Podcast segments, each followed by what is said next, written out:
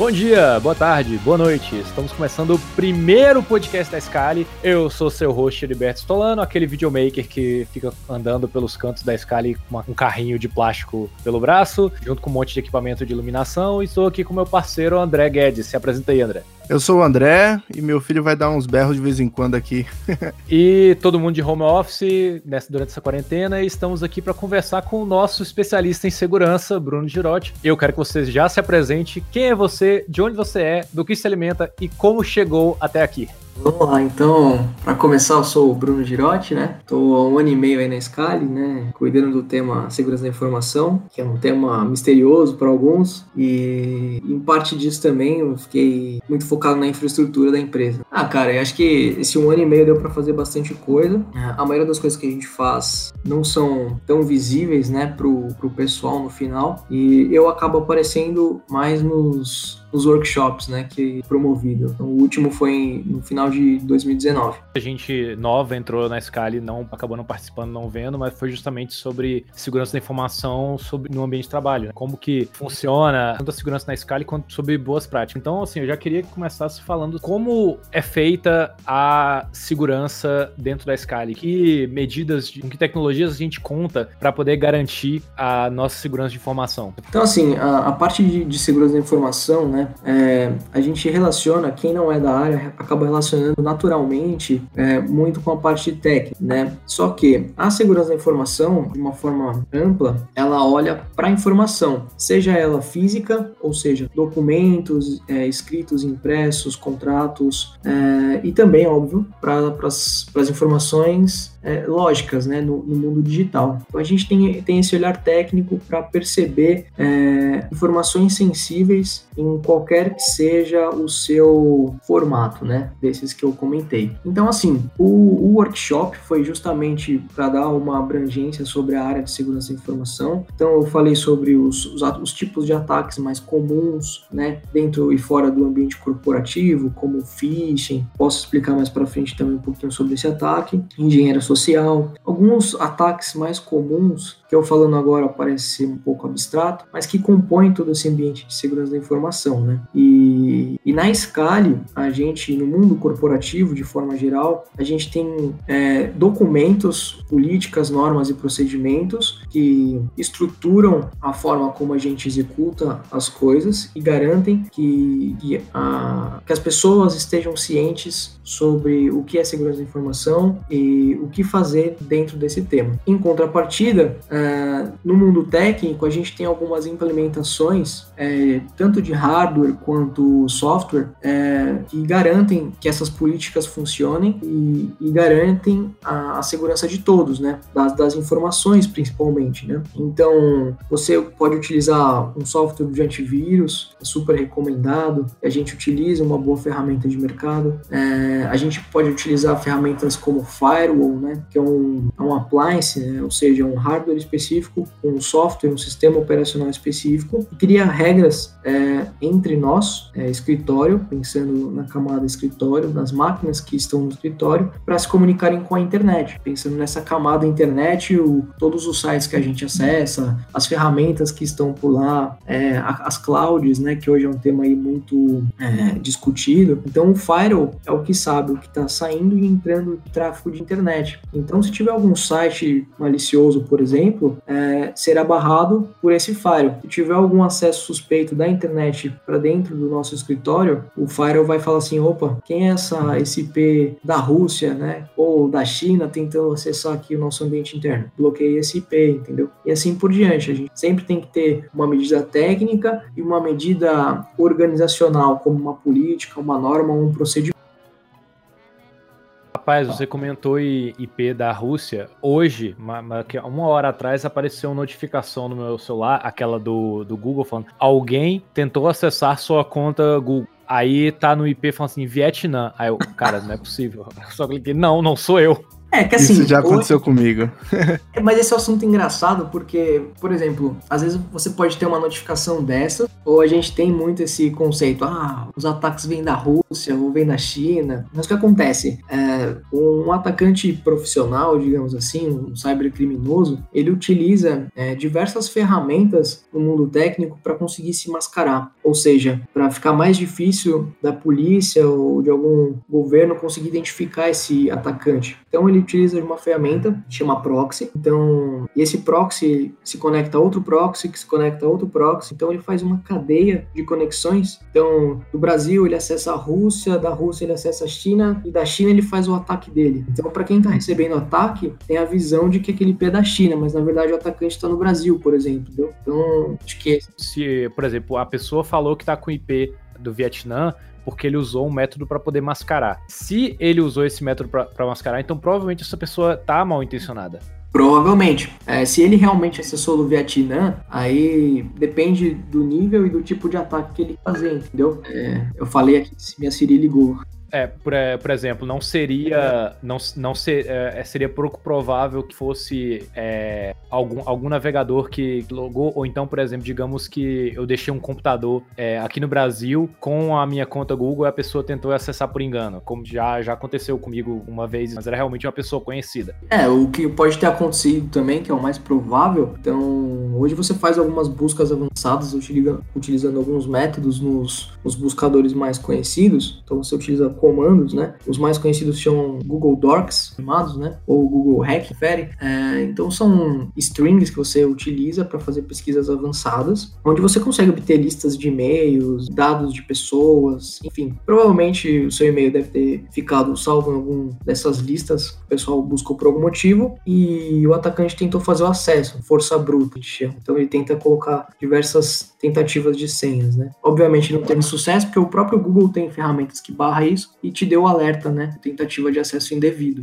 Outra possibilidade é alguém estar tá usando um proxy também, é, e o cara tá, tá no Brasil, como ele tá usando o proxy, mostrou que ele tá no Vietnã. Então tem, tem algumas possibilidades para isso fato acontecer, né? Mas o que, que é proxy IP, cara? A galera que tá ouvindo nem sempre vai saber o que, que é isso. Explica pra gente rapidinho o que, que é isso. É, tem que tomar cuidado com esses termos, né? Então, o primeiro, né, para facilitar o entendimento, endereço IP é, nada mais é do que o quando você digita no seu navegador é, www.google.com.br é um nome, mas que por trás desse nome tem um endereço IP, que é um número. Então, o nome que a gente vê, o google.com.br, é só uma maneira amigável de transformar o IP para a gente poder entender. É tipo o CPF da pessoa, só que da máquina? Não, não acho que é a melhor analogia. Seria como se fosse o IP um código e o, e o nome para mascarar esse código, entendeu? Então você, o nome vira o IP, o IP vira o nome. Aí existe um serviço que faz isso, que é o DNS. Né? O DNS que é responsável por é, transformar o IP em um nome e o nome em um IP. Então, de maneira bem simples é isso. E o proxy é um, é um serviço, né, que consegue mascarar o seu real IP, o seu real endereço. Então ele transforma o seu IP em outro IP, né? Nesse, nesse contexto que a gente está falando de ataques, e para conseguir esconder a origem, entendeu? Então ele transforma, por exemplo, o que, que a gente está acostumado é, na sua casa, por exemplo, quando você navega na internet. Então na sua rede local ali você tem um, um IP interno na sua rede, provavelmente 192.68.0.1. Esse é o seu roteador da sua casa. Mas aí quando você é, vai navegar na internet, você tem um IP público. Então, o proxy vai mascarar o seu IP público, transformando esse IP público em um outro IP público, entendeu? Aí, para quem está rastreando isso do outro lado, entende que você é, não é você, entendeu? Nesse mundo de, de conexões na internet. Parece, parece um pouco abstrato, não sei se eu piorei a pergunta. Não, acho que ficou claro. Então, assim, é, vai ter esse, esse código que, na verdade, vai ser dado para esse computador acessar a internet. Para mim, é que para mim, na minha cabeça, ficou como se fosse uma hospedagem. Tipo, quando eu vou para um hotel, eu vou acessar, vamos supor, Paris. O tempo que eu ficar em Paris, eu acesso o quarto 43 do Hotel X. E aí, sou muito parecido para mim. É, e, cara, deixa eu te perguntar. Para você pensar em tudo isso que você tá pensando, tipo, em segurança e tudo mais, você é um hacker? Fala pra gente, a gente tá diante de um hacker? Então, cara, assim, é, um hacker, ele nunca se auto-intitula um hacker. Mas, do, essa palavra, assim, indo mais profundo, termo hacker é, surgiu lá na década de 60, final da década de 60, e é um cara entusiasta de tecnologia, aquele cara que gosta de buscar coisas, encontrar soluções de problemas relacionados à computação. De forma geral, bem geral é isso. Essa é a definição de um hacker. É, por conta disso, por o hacker é, ser sempre o cara que gostava de buscar problemas de soluções, a consequência disso é que ele estudou muito para isso. Então, acaba se aprofundando em temas específicos da computação. É, e com conhecimento, é, as pessoas podem usar ela para o bem ou para o mal. Então, como chegou nesse nível, a internet começou a evoluir para o mundo comercial. Então, a internet, quem compunha a internet, as pessoas que compunham a internet e faziam tudo acontecer, começaram a perceber um valor nisso. Foi quando começou a surgir a necessidade de uso de senhas e tudo mais. Então, como eu estava falando, é, existem as pessoas boas e as pessoas más. Elas têm o mesmo conhecimento. Aí o diferencial é o que cada uma faz. Então, as pessoas que utilizam os conhecimentos aprofundados em computação para o mal acabaram sendo chamadas de hackers, né? Mas mas na verdade ambos são hackers, de forma geral. Porém, dentro do mundo da cultura hacker, acabou surgindo algumas outras divisões de nomes, né? Como o cracker. Então, se você chama um, hacker de cracker, ele vai ficar bravo. Então, e ao contrário também. Então.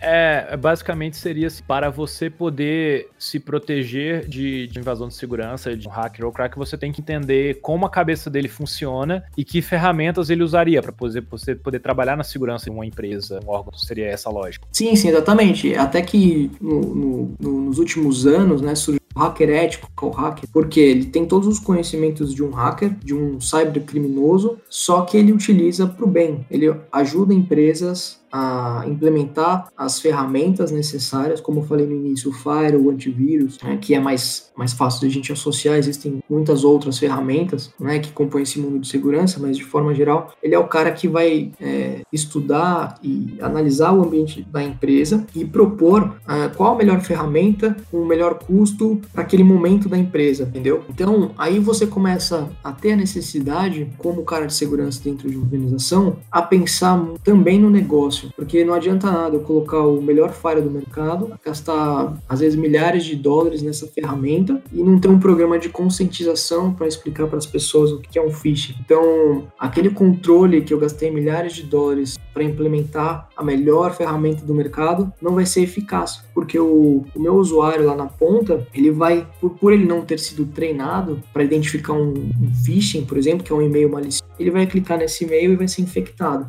Ah, eu sei bem como é. Então, assim, eu posso aproveitar o assunto e falar sobre nesse momento Covid-19.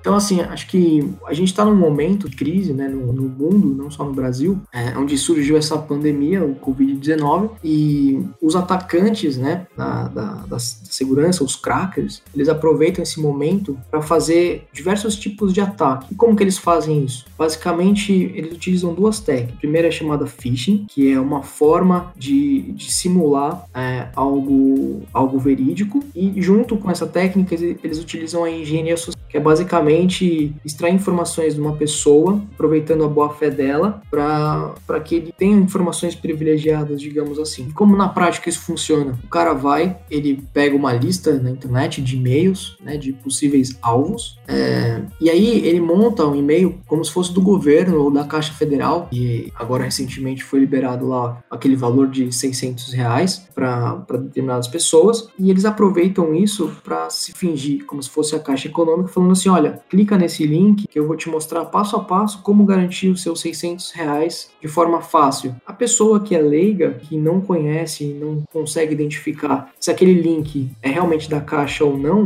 ela vai clicar, porque ela tem um interesse por trás daquilo. Ela quer os 600 reais, porque vai ser, vai ser necessário para ela. Então, no momento, ela, ela não vai pensar, pô, pode ser um ataque, entendeu? Então, se ela não receber o treinamento específico, ela vai cair. E talvez ela perca até mais do que os 600 reais que ela entendeu? Então você começa a gerar outros problemas. Das semanas pra cá, cara, que eu tenho recebido de SMS falando sobre é, esse benefício da caixa, falando sobre é, é, a crédito para banco, já falando assim, ah, você vai precisar de um, de um empréstimo para poder pagar alguma coisa durante a quarentena, e todos assim, sempre vem de um número que parece ser um número próprio de uma, de uma pessoa, né? Então tem um DDD, não é igual aqueles números que você, quando você recebe de serviço, que geralmente é um número de 4 a 6 dígitos, é, vem, às vezes vem uns erros de português e sempre vem pedindo para clicar um link. E o próprio, dependendo do sistema, da, que eu tenho no caso do sistema do meu celular, ele já fala: olha, esse número aqui, ele parece que é spam. A gente foi notificado. É, no meu antigo celular, eu até usava uma ferramenta chamada Truecaller, que ele identificava,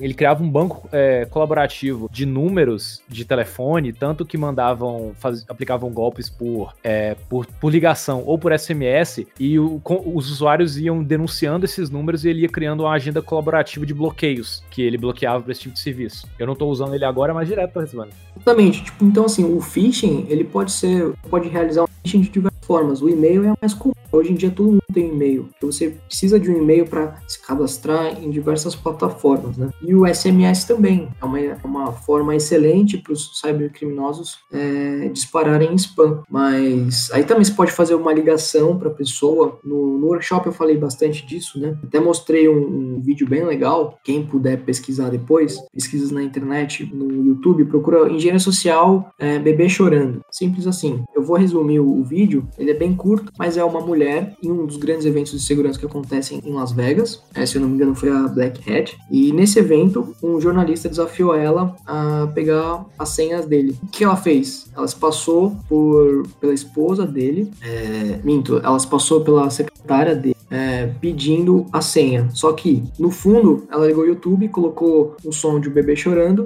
e se passou como tivesse aflita, cuidando do bebê e precisando daquela situação que o chefe dela pediu para pegar a senha e ela conseguiu. Isso em tipo, dois minutos. Isso é um exemplo claro de engenharia social, né? E ela se aproveitou da boa fé da outra pessoa, deu a ligação, se passando por alguém que ela não era e obteve a informação. Então, um dos grandes mestres aí da engenharia social é o Kevin Mitnick. Ele é considerado um dos maiores hackers. Ele foi preso pelo FBI e hoje ele é um analista super conceituado de segurança da informação e ajuda o FBI em investigações de fraudes, né? Existe um livro dele que chama A Arte de Enganar e ele fala o livro inteiro sobre engenharia social. É excelente. E no caso, que outros exemplos você pode falar assim de, de, de phishing que, que é bem comum que tem acontecido? Esse tema tem sido abordado também pelos atacantes, né? Eles têm é, utilizado é, essas, eles têm apelado para esse tipo de assunto, né? Para conseguir fazer com que as pessoas cliquem em link supostamente é, com alguma história, né? Que convença a pessoa e a pessoa acaba clicando, né? Então, Covid-19, é, home office, é, ferramentas que te ajudam no home office. Então, às vezes você pode cair nesse, nesses golpes, entendeu? Eu acho que recente, recentemente é, é mais home office e Covid mesmo tá, tá pegando. A galera se valem para fazer coisa errada de, de uma dificuldade do povo, né, cara? Elas não estão nem aí se a pessoa tá em um eles por trás, o, o atacante sempre vai ter alguma motivação, né? Seja ela política ou financeira, entendeu? Normalmente. Existe também espionagem industrial tal, mas começa a entrar por uma outra linha. Basicamente, o cara ou vai fazer um ataque por alguma ideologia política, ou algum ataque é, que é o que mais acontece hoje em dia, que é obter algum ganho financeiro, né? Então o cara vai, vai tentar te extorquir e fazer com que você deposite um valor numa carteira de bitcoins. É, esse é, um, é um também um, é um ataque que está acontecendo acontecendo muito. E no caso da situação da Scali, né? Agora a gente a gente tá trabalhando todo mundo em home office. Antes a gente tinha o firewall próprio da nossa rede, que vocês é, tinham falado no podcast. Quais foram as medidas, junto com a migração que você, o Nicolas, o Mar Marlon, quando a gente foi fazer a, a migração, especialmente do da CDV e da CVEM para home office, quais medidas mais interessantes vocês tomaram para garantir a segurança com essa parte? Parabéns pelo trabalho, cara. Menos de 72 horas, caralho.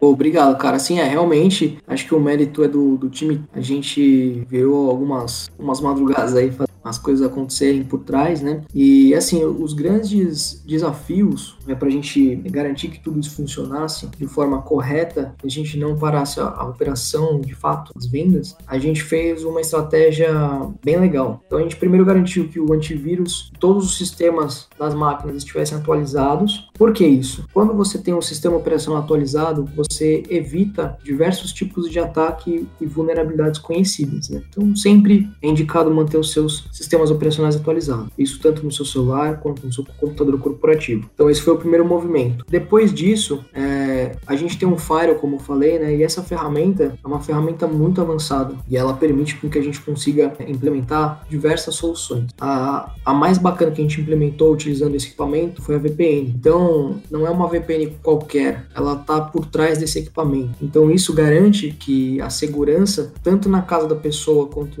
no escritório, seja a mesma. Ou seja, ela pode estar numa rede até pública, não é recomendado, tá? Uma, uma rede sem, sem senha, um Wi-Fi sem senha. Ela até pode estar em uma rede sem senha, é, porém, a partir do momento que ela conecta na VPN da Scali, que a gente montou, a máquina dela está com a mesma segurança é, de como se a máquina dela estivesse no ou seja, tem todo um filtro de sites para a máquina acessar, ou seja, a pessoa tentar acessar um site com conteúdo impróprio ou malicioso, vai ser barrado, é, a máquina está protegida com antivírus. Então, todos, toda a garantia que a gente faz no escritório da máquina está na casa da pessoa também. Então, esse foi o principal motivo que a gente obteve sucesso. E outra, a, a facilidade né, de, de tornar algo tão complexo, que é uma VPN, é, se tornar fácil no dia a dia da pessoa. Ela só precisa é, clicar num botão, colocar o usuário e a senha dela, duplo fator de autenticação, né, quando necessário, e acessar os sistemas. Então, é como se fosse logar no e-mail, é como outro sistema, só que ela está num ambiente seguro e segregado.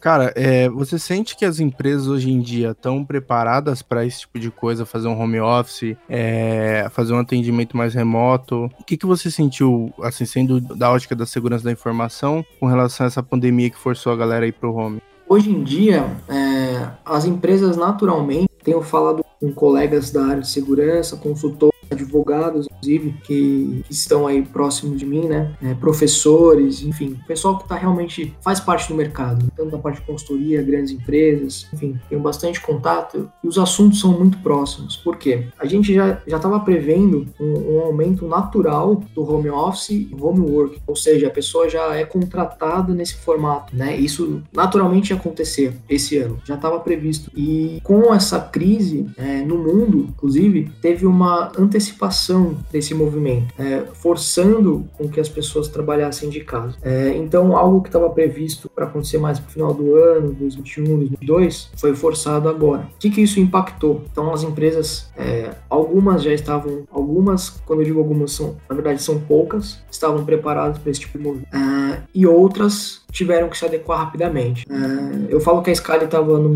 termo, a gente não estava não tão preparado, mas também desse movimento. Então, até por ser uma startup, né? Somos, somos uma startup, então isso acaba sendo natural para gente. Você pega uma empresa mais conservadora, realmente teve que fazer diversas adaptações. E quando eu falo adaptações, não é simplesmente é, instalar uma VPN e pronto. Não. É, você teve que fazer toda uma adaptação no seu modelo de negócio, às vezes. Então, tudo que compõe a, a fato políticas, a governança, teve que fazer algumas adaptações para permitir que o trabalho remoto seja executado com, com sucesso. Então, aquela empresa mais conservadora teve que fazer obrigadas, né? Senão como ia começar a impactar no, no dia a dia é, financeiro da empresa, né? Na saúde financeira. E, e, por isso que eu falo que teve um, um, adiantamento. Então, vai muito mais do que só tecnologia, né? Vai no, na cultura mesmo da, da, do dia a dia das pessoas. Então, isso envolve políticas, documentos, processos, é, as pessoas e tecnologia. Então, a tecnologia hoje em dia está envolvida com muitas coisas dentro de uma organização, se não em tudo, depende da empresa. Mas é, são coisas que tem que estar tá muito bem alinhadas, sabe? Então, você tem a tecnologia, tem uma bolinha da tecnologia, tem a bolinha das pessoas e tem a bolinha dos processos. Isso tudo tem que estar tá bem, bem ligado para você ter sucesso, entendeu? E a gente é, fez isso muito bem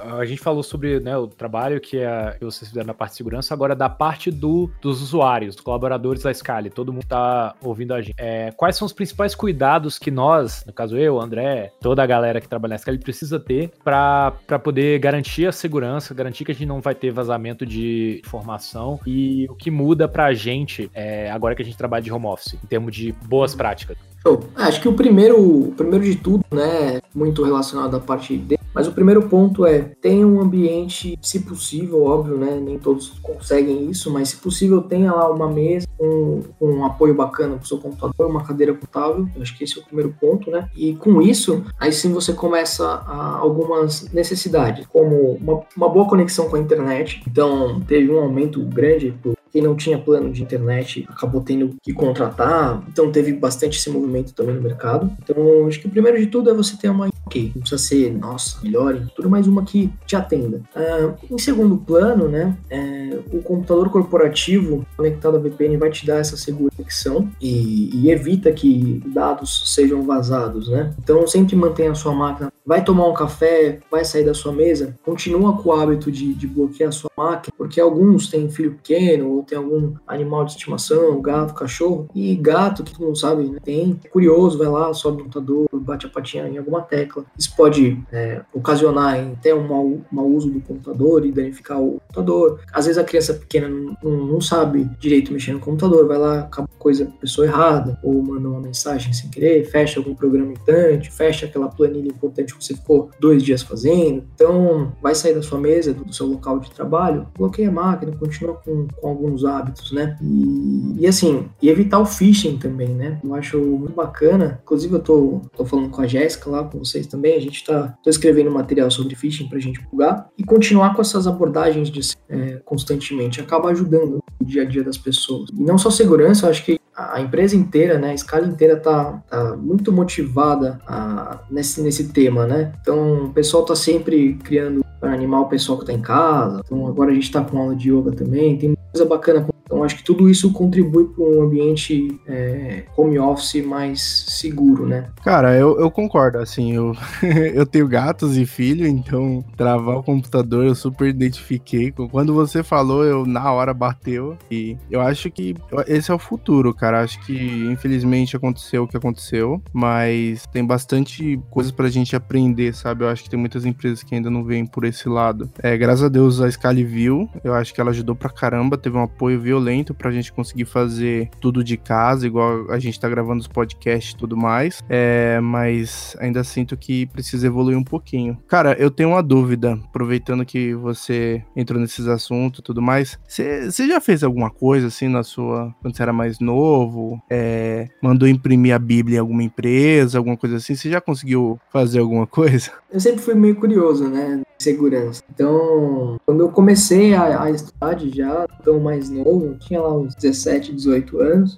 quando eu comecei a me interessar pelo assunto de segurança, hack, ir nos eventos, né, tal. Então, é, sendo bem sincero assim, cara, eu já tive a oportunidade de fazer besteira pela internet, mas eu nunca executei. Por quê? Como eu conheci segurança da informação na faculdade, excelentes colegas de segurança que me passaram materiais de estudo, esse tipo de coisa, é, vou falar para você, coça o dedo de você fazer besteira, mas na hora que você vai fazer, né, antes de fazer ou, ou está prestes ali de, fazer alguma coisa, você acaba pensando mais. Porque eu felizmente tive já esse, esse acompanhamento, né, e a consciência ética dentro do mundo hacker. Então, não, nunca fiz besteira. E assim, quem faz besteira, normalmente o cara ele não sabe de fato quanto ele pode é, afetar a pessoa do outro lado, é, executando, né, esse tipo de ação maliciosa, digamos assim assim. Então, ou por inocência, mas não tão inocente assim, porque ele sabe que está fazendo coisa errada, e ou por realmente um, como eu falei, alguma motivação maior, né?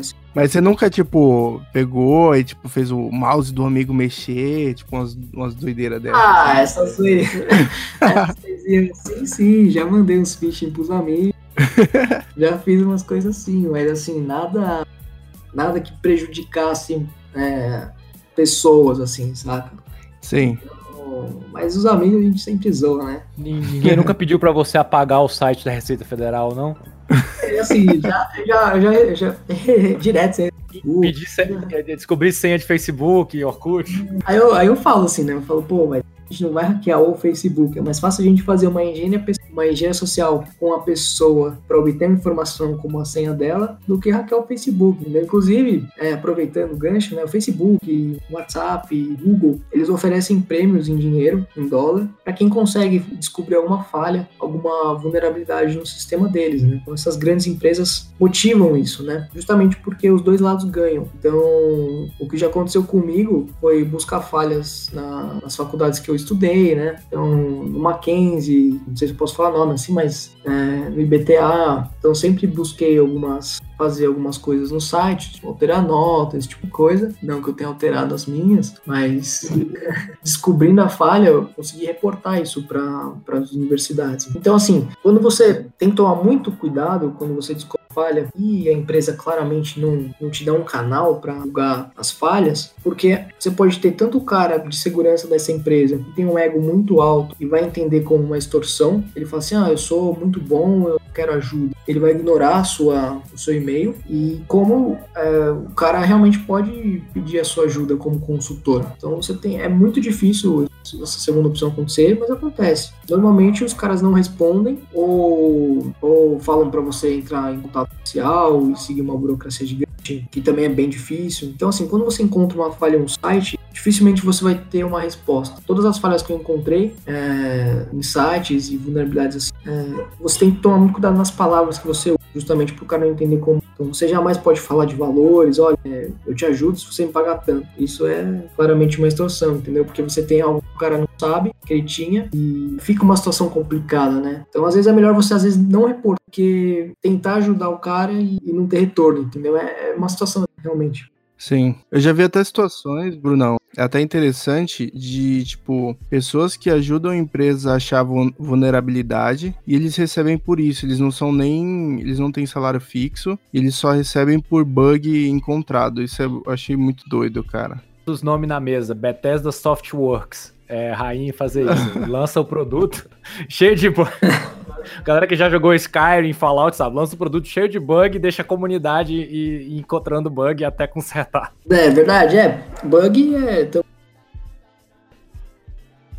Inclusive, é, é, assim, já que é um pouco minha área, é bastante comum é, casos de vazamento de informações de segurança em plataformas de, de games, né? Tipo, a gente teve o, o, caso emblemático da PSN em 2010, que a PSN ficou quase um ano desativada porque uns hackers, é, a galera conseguiu quebrar realmente a segurança, é, vazou informação de cartão de crédito de muita gente e ficou assim, foi um papelão que a, que a Sony passou, né? Um dos casos mais clássicos. É, vez em outra, eu recebo e-mail de serviços que eu acesso, é, sei lá, vamos pensar de alguma coisa que eu tenho que fazer login e falar, olha, a informação de, de senha desse site aqui, ou serviço ou plataforma, foi comprometida. É melhor você ir lá e mudar a sua senha, ou cancelar sua conta, ou tomar alguma coisa. Na Europa surgiu agora a GDPR, né? É como se fosse a Lei Geral de Proteção de Dados deles, que, que deixa isso muito claro. Então, se a, empresa sofre um vazamento, ela obrigatoriamente tem que avisar todos os usuários que sofreram um ataque em até 72 horas, isso formalmente. Então, assim, você acabou criando essas leis, né? Isso é muito bom, porque você acabou criando uma regulamentação para esse tipo de caso. Porque muitas vezes a empresa sofreu um vazamento de informação, dados dos clientes vazaram e simplesmente ninguém soube, ou ninguém sabe até hoje. Então,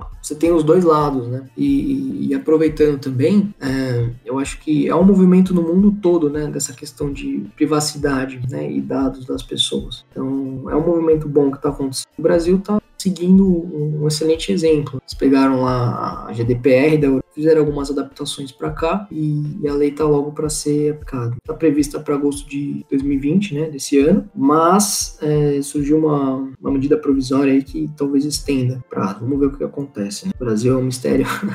Mas assim, falando de, grandes vazamentos também, acho que em dois vazou o código-fonte do, do Half-Life, né? Inclusive eu tenho aqui o código-fonte em algum lugar, meu HD tem esse código aí. Então assim, isso vem de muito tempo, né? E aí, nada é 100% seguro. Então, tendo isso como base, vai da motivação do cara fazer a, a invasão. Então, por exemplo, vamos supor que alguém queira é, hackear o Facebook, uma plataforma gigante. Então, o cara vai ter que ter um esforço muito grande. E uma pessoa só vai, nunca vai conseguir fazer isso. Tem que ser uma equipe de analistas super um conhecimento muito grande para conseguir executar um ataque efetivo contra o Facebook. Porque o Facebook tem diversas medidas de, de segurança para conter ataque, entendeu? Então tem, tem uma balança nesse, nesse. Ficou claro assim o que eu falei, ficou muito abstrato. Ficou, ficou. Eu acho que é, a gente precisa pensar em. Existem seguranças de baixo custo, Brunão? Porque tudo que a gente tá falando envolve, tipo, infra, sabe? Tipo, estrutura parruda.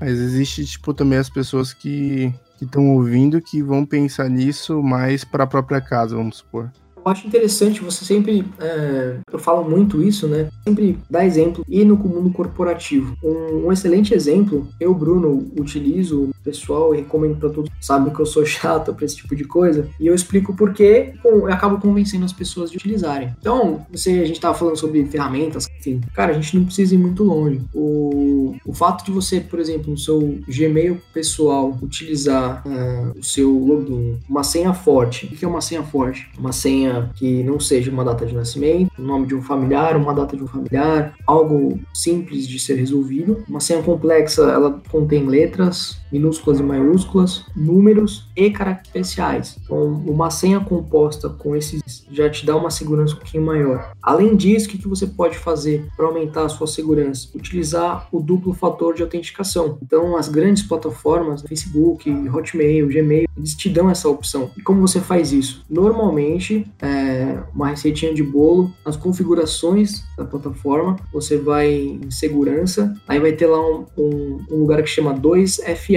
que é o que significa duplo fator de autenticação. E você habilita esse duplo fator de autenticação. Como que funciona? Ao invés de você colocar apenas o seu e-mail de login e a sua senha, você vai aparecer um terceiro campo, que é esse duplo fator de autenticação. É, você normalmente pode utilizar alguns aplicativos, tokens, são números aleatórios gerados a cada 30 segundos de seis dígitos. É, eu usava o Google Authenticator. É uma é free, é um aplicativo você baixa no seu celular, tanto Android quanto iOS. É, só que eu tive um problema com esse aplicativo. Eu troquei de celular, ele apagou todos os meus tokens. Eu tive que fazer todos de novo. Cara, eu tive esse mesmo problema. Aí o que eu fiz para contornar isso?